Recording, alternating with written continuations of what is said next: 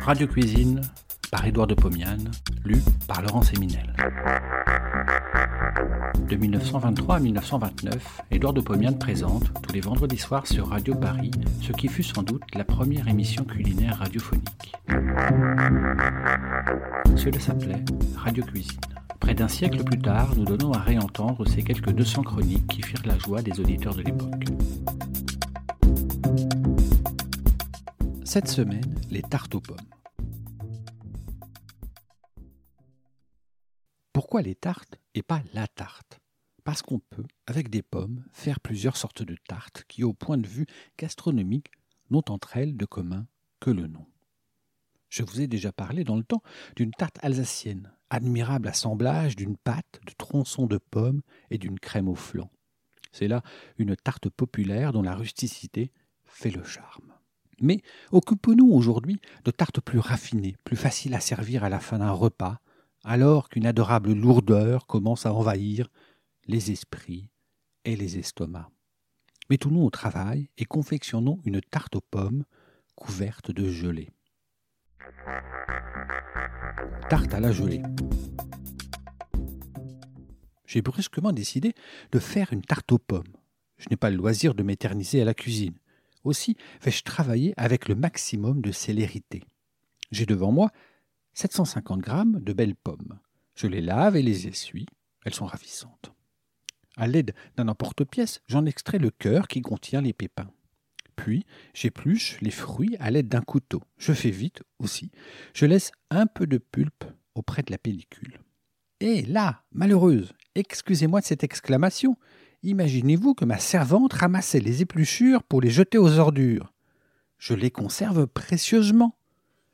Je les place avec les pépins dans une petite casserole. J'ajoute un verre d'eau froide, je porte sur le feu et je laisse bouillir dix minutes.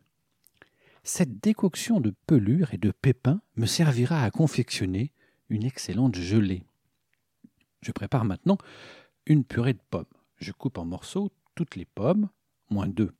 Je réserve ces dernières. Je pose les morceaux dans une casserole, j'ajoute 4 cuillères de sucre en poudre, un demi-verre d'eau, une pincée de vanille en poudre, je porte sur le feu, je couvre, je laisse bouillir jusqu'au moment où les pommes s'écrasent au pilon. Pendant que cuisent les pommes, je fais une pâte brisée.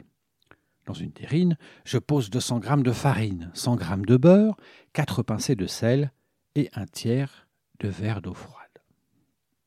Au bout des doigts, je pétris rapidement. Les éléments s'incorporent les uns aux autres. Sous mes doigts se forme une pâte assez homogène. J'y ajoute tantôt quelques gouttes d'eau, tantôt quelques traces de farine. La boule est homogène, ma pâte est faite. J'allume en grand la rampe de gaz de mon four. Il chauffe. Je vais confectionner la tarte. Sur une planche enfarinée, à l'aide d'un rouleau, j'abaisse la pâte jusqu'à une épaisseur de 3 mm environ. Je beurre un moule à tarte, je le garnisse avec la pâte, je coupe la pâte qui dépasse. J'égalise les bords en les écrasant un peu avec une fourchette. Je pique la pâte de place en place avec les pointes de la fourchette. À l'aide d'une cuillère, j'étale sur la pâte la purée de pommes légèrement refroidie. Je découpe en lamelles les deux pommes entières. Je dispose symétriquement ces lamelles sur la purée. Je saupoudre de sucre. Le four est très chaud j'enfourne la tarte. Je reviens à mes pelures. Je verse l'eau de cuisson dans une seconde petite casserole. Je presse la pulpe avec une cuillère pour en sortir le maximum de liquide. À ce liquide, j'ajoute un demi-verre de sucre en poudre. Je chauffe à ébullition lente pendant douze minutes environ. Le liquide épaissit. J'ai fait une gelée. Je la porte loin du feu. Oh, oh la bonne odeur commence à se dégager du four. Les bords de la pâte se dorent, les pommes sont encore blanches. Vingt minutes se sont passées. J'attends encore cinq minutes. Les pommes prennent couleur. Encore dix minutes, les bords des lamelles noircissent. Je retire le moule du four. Je laisse refroidir un quart d'heure. Je démoule la tarte. Je la pose sur un plat. J'attends une bonne heure. La tarte est froide. Je prends la casserole à la gelée. La gelée est solide. Je la chauffe un peu. Elles fond. À l'aide d'une cuillère, j'arrose les pommes. Rapidement, là je les prends. La tarte est superbe. Tarte pâtissière. Oui, mais si la servante a jeté les pelures, que faire? Pas de gelée. Alors voici ce que je fais. Je fais la purée de pommes et la pâte. Je garnis un moule avec la pâte et la purée, puis, sans la décorer de rondelles, je la porte au four et la fais cuire. Pendant qu'elle cuit, je fais une crème pâtissière. Je pose sur le feu une petite casserole contenant un verre de lait et deux pincées de vanille en poudre. Je chauffe.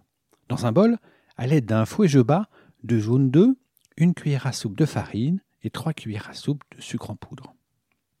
J'obtiens une sorte de pommade. Je la délaie avec le lait bouillant. Je verse dans la casserole, je chauffe, je tourne à la cuillère, ça bout. J'enlève du feu. La crème est faite. La tarte est cuite. Je la laisse refroidir un peu. Je la démoule. J'étale à l'aide d'une cuillère la crème tiède sur la purée de pommes. Cette dernière disparaît sous la crème. Je laisse refroidir. Je saupoudre avec du sucre glace. Puis, à l'aide d'un tisonnier chauffé à blanc, je caramélise le sucre en dessinant de petits quadrillages ou bien les initiales de la personne aimée. Et maintenant, un doigt de champagne. Bon appétit et à la semaine prochaine.